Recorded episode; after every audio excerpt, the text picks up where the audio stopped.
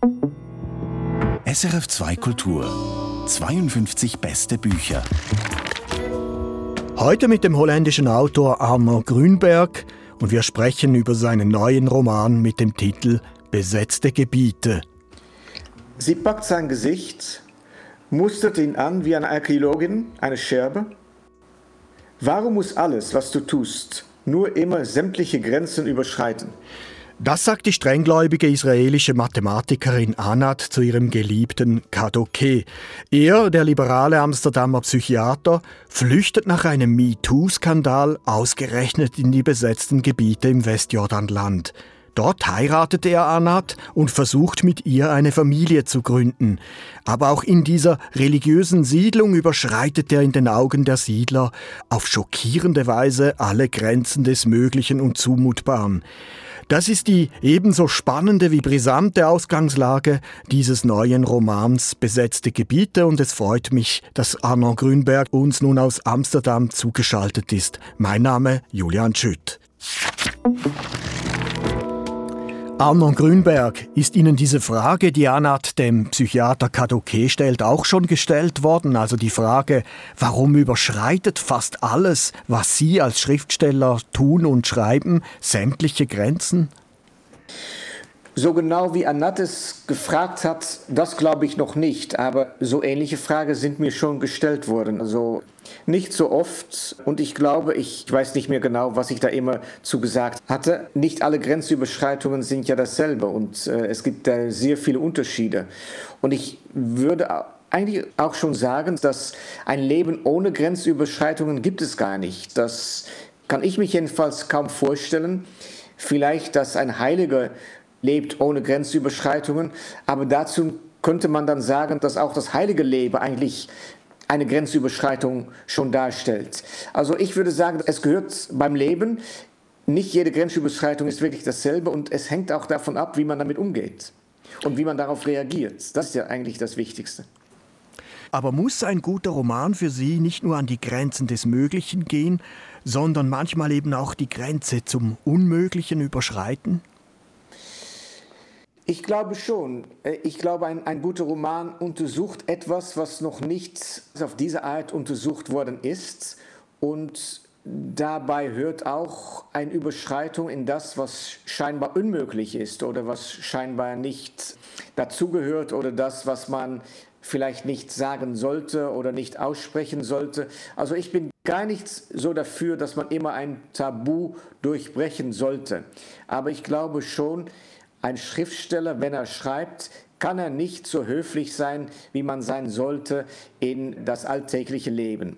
Denn das wäre nicht nur langweilig, aber ich glaube auch, das ist nicht Sinn der Sache von der Romankunst. Da will man doch eigentlich tiefer gehen und auch dahin gehen, wo man vielleicht nicht hingehen sollte im täglichen Leben, aber was einfach da ist. Ich, ich, ich sage immer, wenn Leute sagen, deine Romane sind so extrem, ist meine Antwort fast immer jedenfalls, ich glaube, die Wirklichkeit ist noch viel extremer, aber das will nicht jeder sehen. Was auffällt in ihren Romanen, 15 sind nun schon ins Deutsche übersetzt, sie wagen darin immer sehr viel und mir scheint auch alle die psychologischen, politischen, religiösen Grenzen, die sie darin überschreiten, die lassen sich nur darum überschreiten, weil vor allem eine Grenze in ihrer Literatur immer offen ist, nämlich die Grenze zwischen komischem und tragischem. Ist der Humor, der bis zum Slapstick reicht, also das Mittel, mit dem sich jede Grenzziehung sprengen lässt? Nun ja, ich glaube sehr, das Tragische ist für mich, für mich und für, glaube ich, fast jede Schriftsteller wichtig. Das gehört dazu. Ich glaube, das sollte man auch nie verneinen. Auch nicht äh, im, im, in den Alltag, dass es das einfach gibt, dass es nicht eine Welt geben kann in meiner Hinsicht. Das Paradies gibt es ja nicht hier, das nicht mehr tragisch ist. Und wenn man genau hinsieht, wenn man genau beobachtet, wenn man genau zuhört, hört man immer wieder und sieht man immer wieder, dass das Tragische einfach auch unheimlich komisch ist oder unheimlich komisch sein kann. Und wenn man das Komische zeigt, wenn man es nicht verneint, bedeutet das auch nicht, dass man das Tragische nicht mehr seriös nimmt. Es bedeutet nur, glaube ich, dass man gut hingeguckt hat. Und ich würde sogar sagen, dass wenn man zeigt, wenn man sieht, dass es auch Komik gibt, innerhalb das unheimliche Tragische, wird das Tragische, glaube ich, einfach auch nur tragischer. Man kann damit leben, aber es ist nicht weg. Ihr neues Buch Besetzte Gebiete ist nicht auf eine Romanhandlung begrenzt. Das Buch enthält ganz verschiedene Romane in einem, ganz verschiedene Arten von besetzten Gebieten. Da ist zunächst eine Art MeToo-Roman oder Missbrauchsgeschichte. Eine Figur namens Michette, sie ist eine langjährige Patientin der Hauptfigur und die Hauptfigur, das ist der Psychiater Kadoke. Michette hat geradezu ein Liebesverhältnis mit dem Tod. Sie will sich ihm hingeben, vom Tod verführt werden. Sie gilt als austherapiert, wie das heißt. Kein therapeutischer Ansatz hat bei ihr also bislang gewirkt. Und nun versucht es Kadoke in der Not, um Michette vom Suizid abzuhalten, mit einer alternativen Variante, mit einer alternativen Therapie. Er integriert Michette in sein familiäres Umfeld, macht sie zur alten Pflegerin seines Vaters. Damit überschreitet Katoke ein erstes Mal eine Grenze. Er wahrt also nicht die Distanz, die ein Psychiater zu seiner Patientin wahren muss. Und aus dieser Grenzüberschreitung, da folgen letztlich alle weiteren Entwicklungen und Katastrophen im Roman. Aber Hand aufs Herz, Arno Grünberg, wenn Sie selber Psychiater wären und vor dieser Alternative stünden, dass Sie eine Patientin vor dem Suizid abhalten könnten, indem Sie die Patientin in Ihr familiäres Umfeld integrieren, würden Sie diese Grenze nicht auch überschreiten? Ja, ich habe ja darüber geschrieben, nicht nur in diesem Roman besetzte Gebiete, aber auch schon in einem Roman, wo Kaduke schon vorkommt. Muttermale. Äh, und ähm, ich konnte mich damals, dass ich diese erste Roman über Kadoke geschrieben habe, das war so 2015, 2014, konnte ich mich eigentlich gut vorstellen, warum dieser Kadoke diese Entscheidung trifft, warum er sagt, also das lasse ich jetzt nicht zu. Ich gehe jetzt über eine Grenze, aber ich tue das nur, weil ich glaube, es ist meine Pflicht, um diese Patientin, diese Frau, diese junge Frau zu schützen für den Selbstmord. Ich darf das nicht geschehen lassen.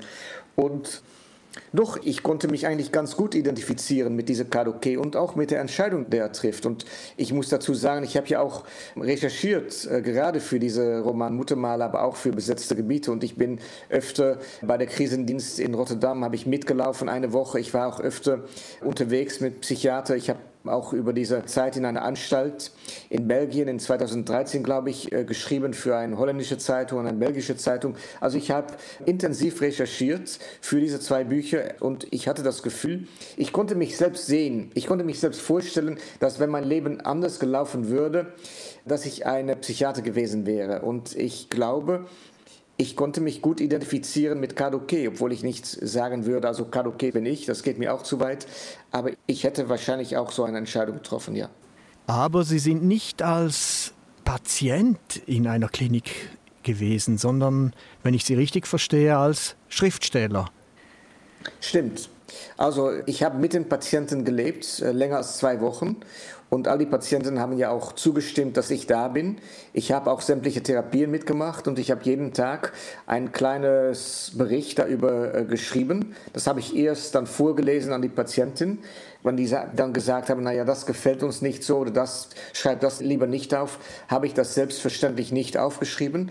Und so ist ein Bericht, ich glaube, 16, 17 Mal in verschiedenen Zeitungen erschienen. Und für mich war diese Zeit sehr wichtig, auch um die andere Seite besser zu verstehen und auch um mal wirklich mitzuerleben, wie es ist, wenn man wahrgenommen wird als Patient und wenn man so behandelt wird und wenn man sich da irgendwie auch durchsetzen muss ich muss sagen, ich hatte damals die, die größte Schwierigkeit am Ende doch mit, nicht mit meinen Mitpatienten, wenn ich das so sagen darf, aber doch mit zum Beispiel mit einem Psychologen. Es gab da schon wirklich am Ende eine Auseinandersetzung, die mich auch mitgenommen hat, muss ich gestehen, weil wenn man Journalist ist und man kommt irgendwo hin und man ist nach vier, fünf, sechs Stunden wieder weg, ist es doch etwas ganz anderes, als man wirklich mehr als zwei Wochen mit einer Gruppe von 12, 13 Menschen ist. Und das, das geht unter den Haut.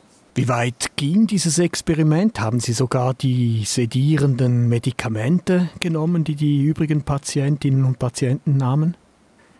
Nein, das habe ich nicht. Das äh, hätte die äh, Ärzte auch da nicht gut gefunden. Das ist ja unethisch.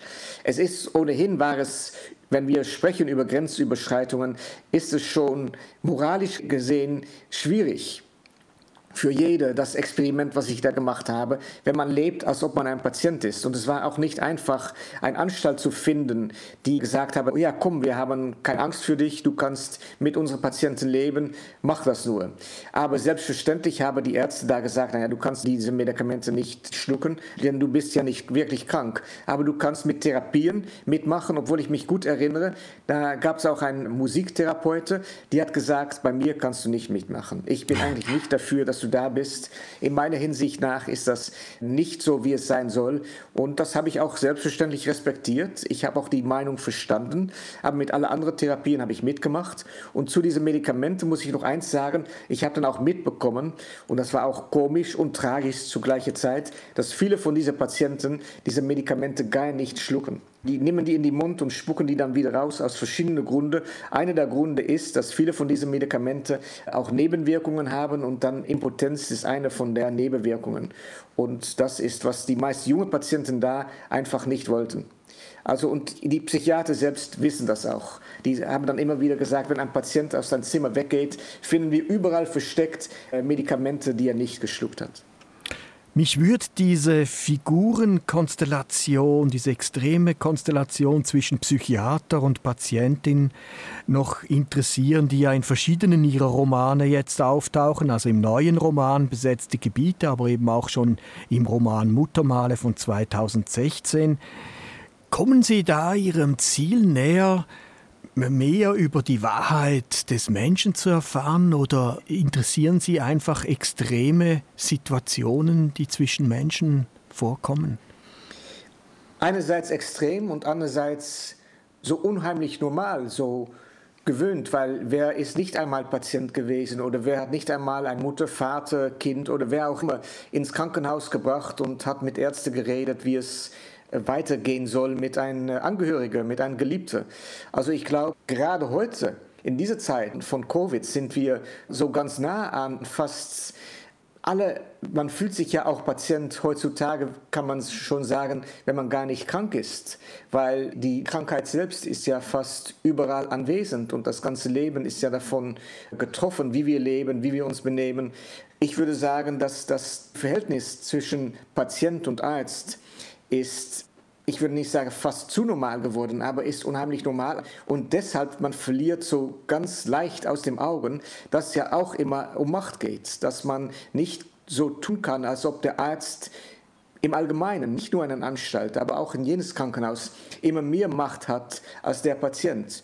Und mir würde gerade klar, durch den 14 Tagen, die ich mit den Patienten verbracht habe, wie verletzend es auch sein kann, dass man wahrgenommen wird und ich sage deutlich, mit guten Gründen, aber wahrgenommen wird als jemand, der nicht normal ist, als jemand, der eigentlich außerhalb der Gesellschaft steht. Also ich muss sagen, und das, das ist auch vielleicht logisch, dass ich mir verstanden habe, auch manchmal von der Wut von dieser Patientin oder das Gefühl, dass, dass der Arzt nicht da ist, um der Patient zu helfen, aber dass er gesehen wird als ein Gegner.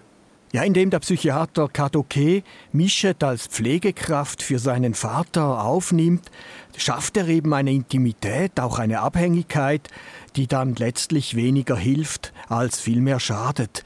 Mischet wirft ihm das auch vor. Sie wirft ihm vor, er stehe über dem Leiden, indem er glaube, es gebe nur das Leiden anderer Menschen. Hören wir uns doch eine kurze Passage aus dieser Anklage der Patientin Mischet an. Bitte, Arnon Grünberg. Du bist genauso klein und leidend wie alle. Ich vertraue dir immer noch. Auch wenn du mich nicht willst, nicht wirklich jedenfalls. Deinem Blick und diese salbungsvollen Stimme, die behauptet, alles zu verstehen und die sagt, alles wird gut. Aber du verstehst gar nichts und gar nichts wird gut. Du hast mir das Einzige genommen, was ich noch hatte, meinen Schmerz. Du meintest, der Schmerz würde mir nicht gut tun. Es wäre nicht mein Schmerz. Ich müsste ihn mit meiner verdammten Familie teilen. Du hast meinen Schmerz gelindert, bis ich überhaupt nichts mehr fühlte. Für wen hältst du dich, mir meinen Schmerz zu nehmen? Was denkst du, ist der Mensch ohne Schmerz? Du hast das bekämpft, was du mein Selbstmitleid nanntest. Du wolltest nicht mich widerstandsfähig machen. Sind wir auf der Welt, um widerstandsfähig zu sein? Willst du mir und deine anderen Patienten das sagen? Arno Grünberg mit einem ersten Auszug aus seinem neuen Roman Besetzte Gebiete, über den wir heute in 52 beste Bücher auf SRF 2 Kultur reden. Die Patientin Mischet, die beklagt sich, ihr Psychiater Kadoke habe ja quasi ihre Identität geraubt, zu der nun einmal der Schmerz gehöre. Ist Ihr Roman insofern auch ein Roman über Identitätspolitik, bei der es ja nicht zuletzt darum geht, wie man um seine Identität kämpfen muss, weil sie auf vielfältige Weise bedroht ist? Ja, Identität spielt eine sehr wichtige Rolle in meinem Roman. Nicht nur, wenn es geht um die Identität von Patient und Arzt, weil sicher, weil beruflich, Kaduke ist ja auch ein Mensch, der, bevor er in diese Affäre hineingerat, eigentlich seine berufliche Identität für seine wichtigste Identität gehalten hat. Ich würde sagen, er hatte immer behauptet, er ist Psychiater und das ist für ihn das Allerwichtigste, was er ist und vielleicht auch noch Sohn, wie viele Menschen auch Sohn und Tochter sind. Aber es geht ja auch um die Frage, dass Identität auch von außen auf uns gedrückt wird, äh, dass wir unsere Identität nicht immer selbst bestimmen können. Und das ist ja auch, was mit Kaluke geschieht. Er fällt, er, er gerät in die Tiefe, er kann seinen Beruf nicht mehr ausüben, weil, wie gesagt, äh, wie Sie schon gesagt haben, er hat gewisse Grenzen überschritten. Ob er das gemacht hat, um seinen Patienten zu helfen oder nicht, das bleibt, würde ich sagen, ungeklärt.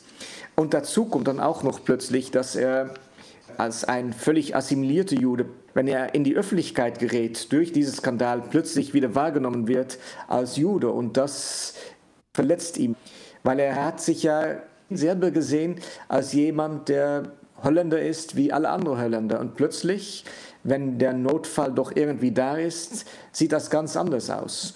Und das hat alles mit Identität zu tun und auch mit Identitätspolitik. Denn das, heutzutage kann man, glaube ich, das eine von das andere kaum mehr trennen. Als nächstes wird nun die Identität von Kadoke selber bedroht. Seine Patientin Michette die lernt in Amsterdam einen Schriftsteller kennen, der ihre Geschichte aufrollt und ein Buch darüber schreibt. Darin entsteht der Eindruck, als habe Kadoke ein Verhältnis mit seiner Patientin gehabt, also sein Vertrauensverhältnis zu Michet missbraucht. Und so sehr er das bestreitet, man glaubt nun seiner Patientin und ihrem Schriftstellerfreund, die das dreist behaupten. Wollen Sie damit zeigen, wie leicht auch das Abhängigkeitsverhältnis sich umkehren kann? Erst ist ja ja Michette ein bisschen abhängig von ihrem Psychiater.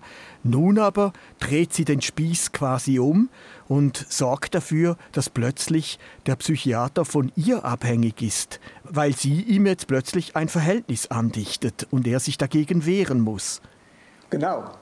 Ich glaube, es ist auch hochmutig zu denken, von wem, von jeder, auch von ihm, aber auch in, in, in Wirklichkeit zu denken, dass man völlig unabhängig ist das kann man denken, wenn alles gut geht, wenn man völlig gesund ist und wenn nichts schief läuft. Aber sobald etwas nicht mehr so geht, wie es gehen soll, sieht man, wie abhängig man eigentlich ist von so vielen Sachen und Leute und was auch immer.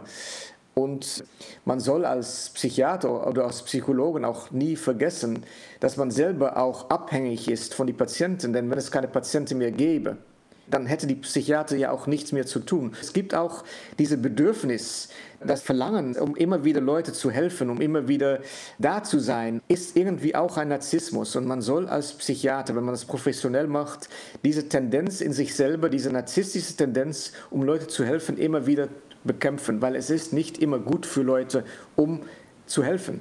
Manchmal kann man auch als Psychiater tut man mehr Böses als Gutes. Und dann, man soll auch wissen, wann man wieder gehen soll. Es ist wie gesagt eine MeToo-Geschichte, die Sie hier erzählen. Die Disziplinarkommission der Psychiater, die verhängt am Schluss ein Berufsverbot gegen Kadoke. Er darf also nicht mehr Psychiater sein, und zwar ohne, dass die gegen ihn erhobenen Vorwürfe näher überprüft werden. Was Sie, Arnon Grünberg, in Ihrem Buch fast gnadenlos herausarbeiten, was sich auch in manchen realen MeToo-Anklagen beobachten lässt, ist, dass die Unschuldsvermutung, die scheint uns irgendwie abhanden zu kommen. Begnügen wir uns immer öfter mit Vorverurteilungen? Genau, also MeToo ist gekommen aus guten Gründen. Darüber braucht man gar nicht zu reden. Aber Leider gibt es in viele öffentliche Skandale heutzutage den Bedürfnis, um ganz schnell zu verurteilen und ganz schnell zu sagen, ah, das ist der Böse und das ist der, da ist der Täter, da ist der Opfer.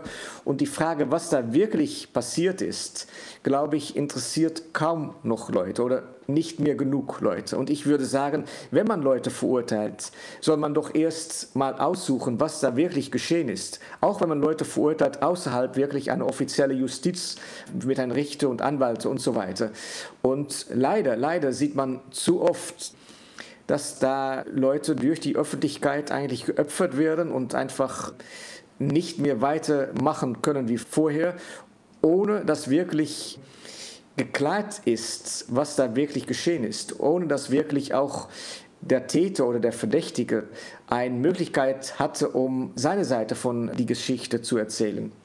Und das finde ich schon, ein, um es ganz neutral zu sagen, interessant. Und ich habe nicht nur interessant, ich glaube, das ist auch eine Krankheit ist vielleicht zu groß, aber ich glaube, was Gnade, was Sie gesagt haben, wenn wir nicht ausgehen von der Unschuld, aber wenn wir sagen, schuldig und jetzt soll diese Figur mal beweisen, dass er unschuldig ist, glaube ich, leben wir, nähren wir uns an Gesellschaft, wo man wirklich nicht mehr leben möchte in so einer Gesellschaft.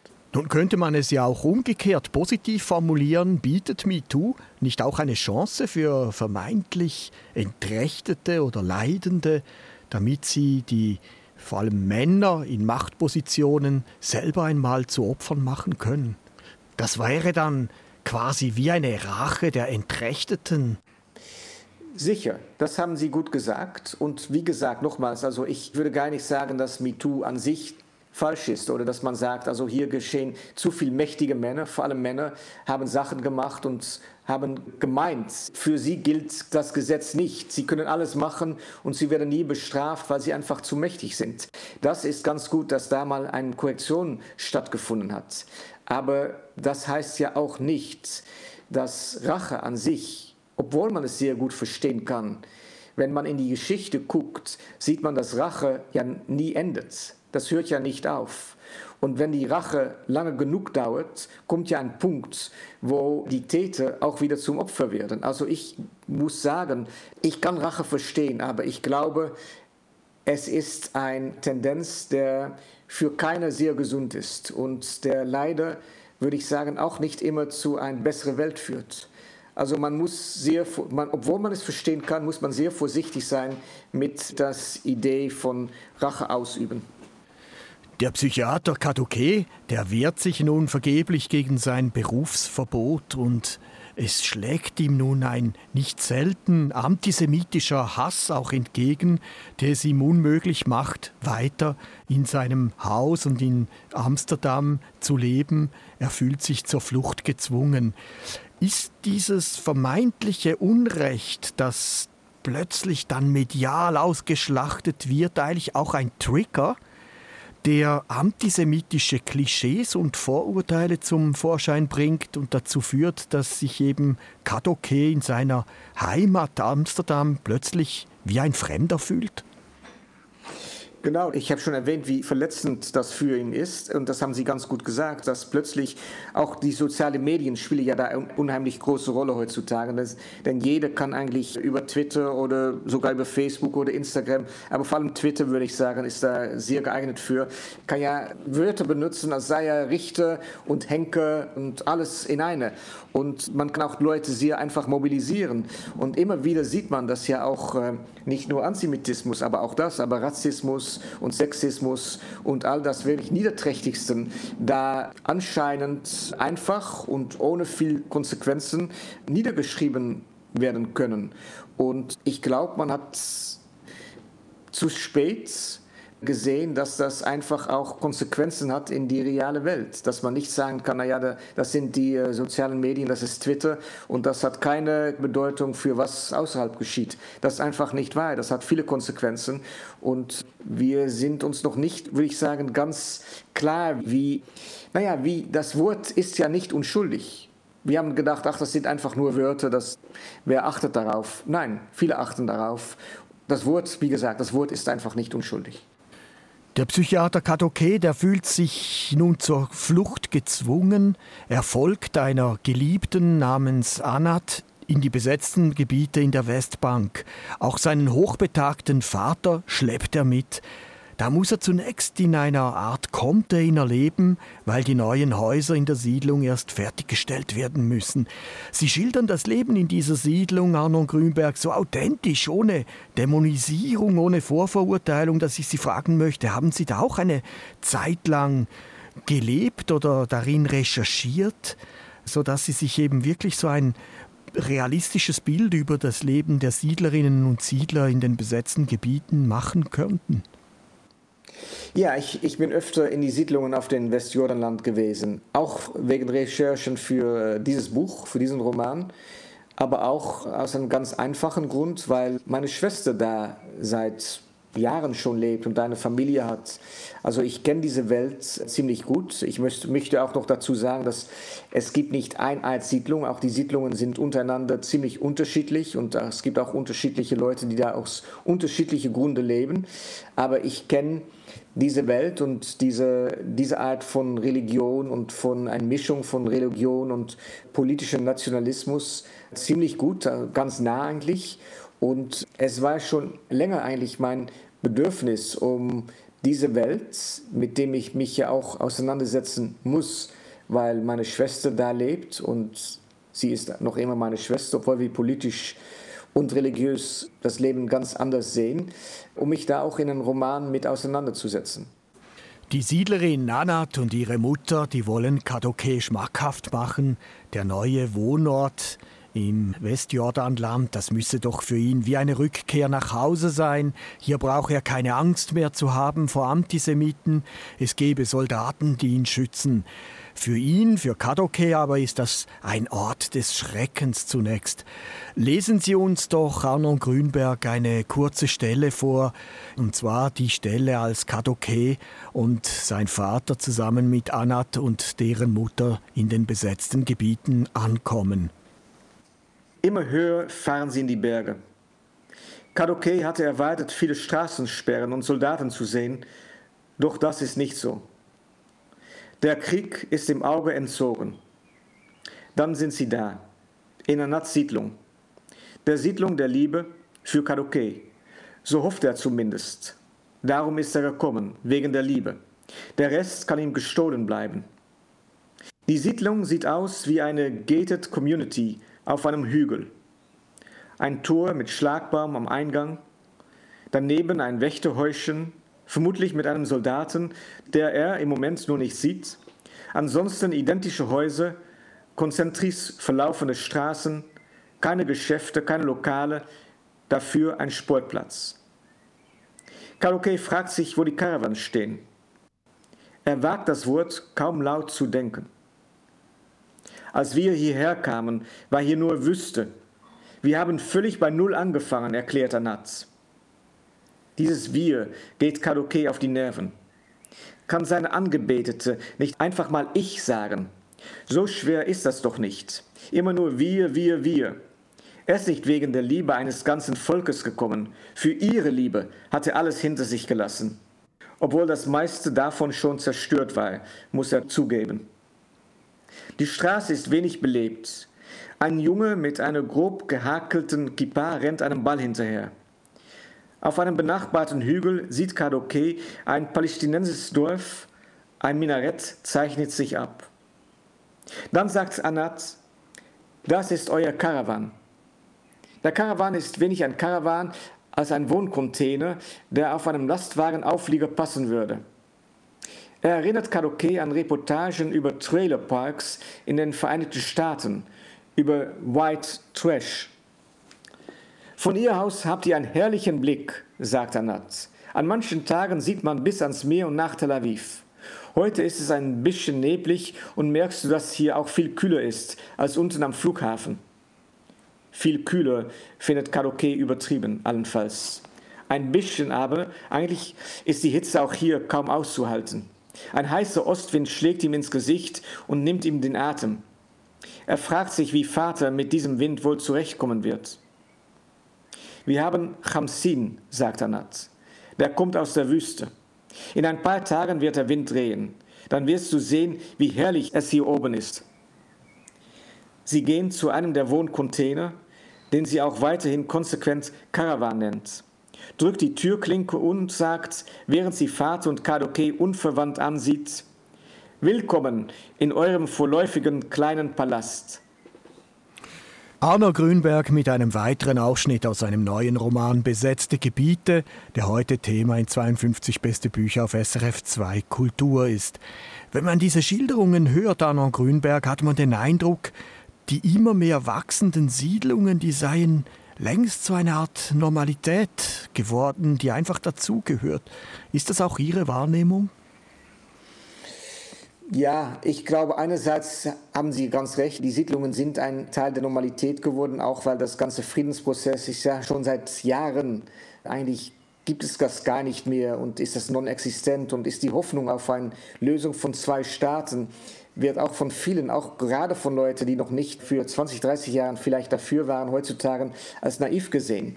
Also einerseits sind die Siedlungen ganz normal oder jedenfalls in Israel normal. Aber andererseits gibt es zwischen einer Siedlung in den Westjordanland und einer Stadt wie Tel Aviv auch noch solche Unterschiede. Ich meine auch, dass ich kenne auch viele Leute, zum Beispiel mein Verleger in Tel Aviv, der geht niemals in eine Siedlung, weil er das politisch für ungerecht hält. Und die Leute, die in die Siedlungen leben, sind ja auch oft religiös und für diese Leute ist Tel Aviv so etwas wie eine sündige Stadt, wo ähm, das geschieht und das gegessen wird, was man nicht essen soll und was man nicht machen soll.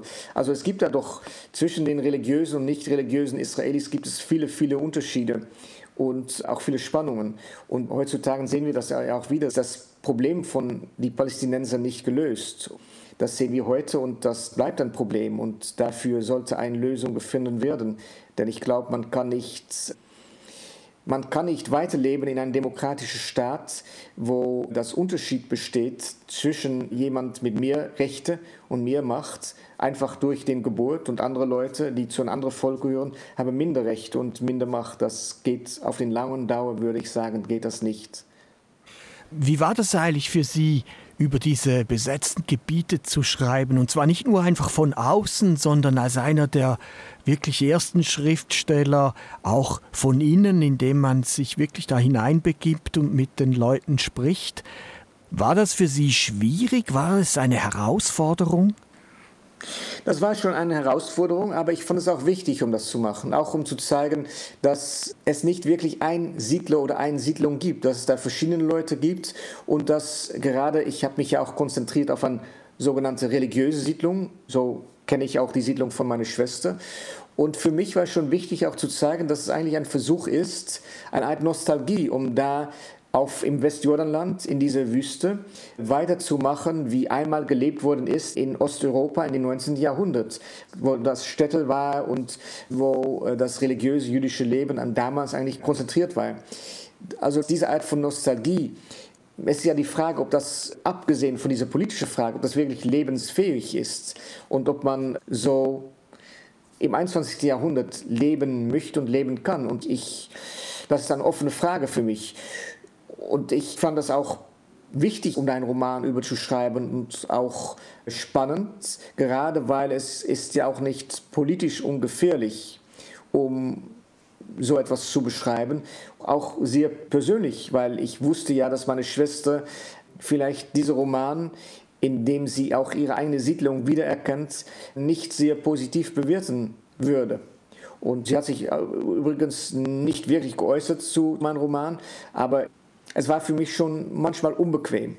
Sie sagen, das hätte Gemeinsamkeiten fast mit dem 19. Jahrhundert. Sehr präsent ist das Stammesdenken und das ist natürlich auch mit einem gewissen Aberwitz zu verstehen, denn Kadoke der in Amsterdam noch als jüdischer Schänder hingestellt wurde, der eine unschuldige Patientin eben äh, vergewaltigt haben soll, der gilt nun plötzlich als Wunder, weil er der Siedlerin Anat endlich Kinder bescheren kann. Das scheint ein, wenn ich Ihr Buch lese, ein völlig übergeordnetes Hauptziel in der Siedlung zu sein, äh, dass man möglichst viele Kinder erzeugt. Ist, ist das Kinderkriegen um dieses Stammesdenken zugespitzt oder haben Sie das tatsächlich so beobachtet? Stammesdenken sicher ist wichtig, also und das sieht man heutzutage immer mehr. Ja, wir haben ja über, schon über Identität und Identitätpolitik geredet und das ist ja auch eine Art von Stammesdenken. Und Kinderkriegen ist, ist bei vielen religiöse, sehr religiöse Gruppen sehr wichtig. Ich habe mal eine Reportage geschrieben über die Mormonen in Utah in den Vereinigten Staaten und da war das auch unheimlich wichtig und sicher bei meiner Schwester, sie hat wirklich mal äh, zu mir gesagt, und ich glaube, das war der Mann meiner Schwiegerbrüder. Also der hat gesagt, Kinder kriegen ist das Wichtigste im Leben und äh, dafür ist man hier. Und ich glaube, das muss man da auch ganz ehrlich sagen, meine Schwester sieht das ja auch teilweise als eine demografische Notwendigkeit, denn für sie bleibt das Unterschied zwischen die Palästinenser, zwischen die nicht-jüdischen Israelis und die jüdischen Israelis ja ganz groß und sie will, dass es ja eine jüdische Mehrheit bleibt in Israel und deshalb ist Kinder bekommen für sie eine große Notwendigkeit. Und sie hat auch äh, sieben Kinder und ich glaube jetzt schon 15 oder 14 Enkel. Also sie nimmt das sehr seriös. Annats Mutter, die folgt einem fast hundertjährigen Rabbi, der in Brooklyn schon längst im Koma liegt und ihr aber in den Träumen erscheint. Die Mutter, die glaubt auch, dass der Ewige den früheren amerikanischen Präsidenten Trump geschickt habe, der eben heiß verehrt wird von ihr und vielen Siedlerinnen und Siedlern, weil er die Botschaft nach Jerusalem verlegte und gesagt hat, die Golanhöhen, die gehörten nun zu Israel. In diesen Ausführungen kommt eine Art Messianismus zum Ausdruck. Wie würden Sie den charakterisieren?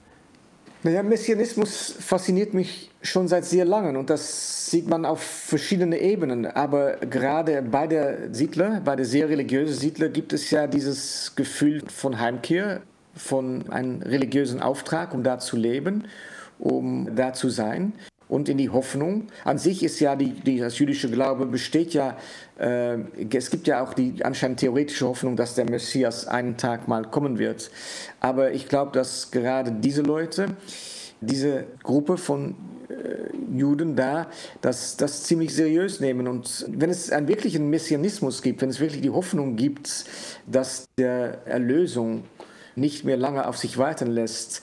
Das hat ja auch immer eine gefährliche Seite, weil wenn man das Paradies auf Erde erweitert, wenn man wirklich glaubt, dass einen Tage hier auf diesem Planet ein Paradies sein wird für allen, oder jedenfalls für die eigenen Leute, dann besteht immer das Gefahr, dass man auch Gewalt oder gewisses Unrecht für legitim haltet, weil man kann dann immer sagen, naja, das ist notwendig, wir müssen das jetzt machen, weil wir Sonst, wir haben diesen Auftrag, wir haben einen, einen, religiösen Auftrag oder sonst kommt der Messias nicht wieder. Also ich glaube, wenn man die religiöse Seite von diesen Siedlungen in dem Westjordanland seriös nimmt, dann muss man sagen, das ist auch wirklich ein Messianismus und das, das ist auch unbequem. Ich finde, Messianismus fasziniert mich, aber es ist immer unbequem, weil mit Messianismus, es gibt keine Unterhandlung, es gibt keine Möglichkeit, um da einen Kompromiss zu finden, weil die Glaube an das eigene Recht ist so groß und so vollständig, dass es schwierig scheint,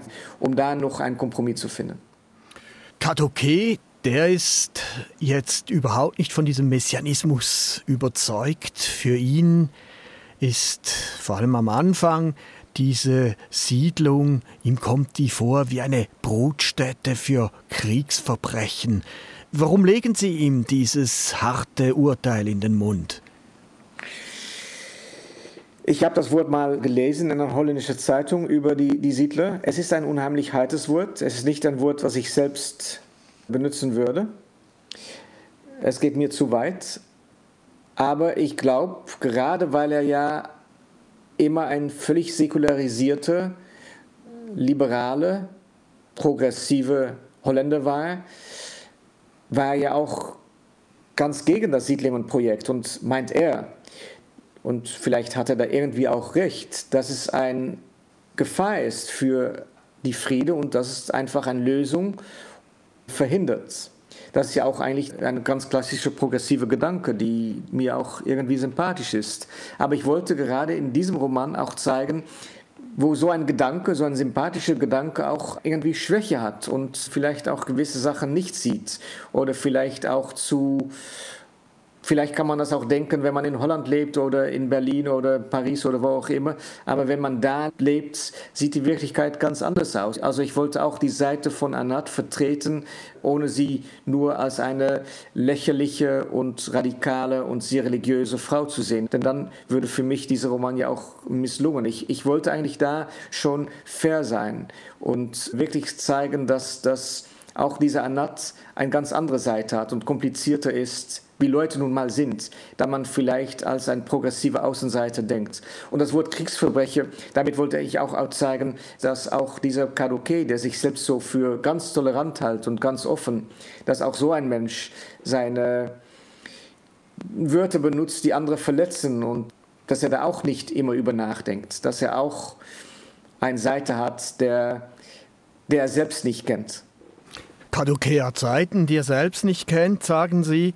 Es gibt nun aber noch eine ganz besondere Seite, die er wohl vorher überhaupt nicht gekannt hat. Und das ergibt dann auch eine neue Wendung noch in ihrem Roman Besetzte Gebiete. Um nämlich arbeiten zu können, unterrichtet Kadoke als Theaterlehrer an einer multireligiösen liberalen Schule, wo besser gestellte palästinensische und jüdische Kinder zusammen in derselben Klasse sitzen und auch arabische und jüdische Lehrer gemeinsam unterrichten. Kadoke, der verliebt sich jetzt in einen Englischlehrer, Fahed, einen Palästinenser, und mit ihm hat er sehr gute Gespräche. Und einmal sagt dann Fahed aber zu ihm, der doch auch manchmal sehr forcierte Ansichten hat über Israel, dass Fahed quasi sich wundert über das simple Denken von Europäern, die nach wenigen Wochen in Israel schon meinen, alles mit ihren vorgefertigten Meinungen verstehen und einordnen zu können. Dabei gäbe es Dutzende von kleinen und großen Konflikten.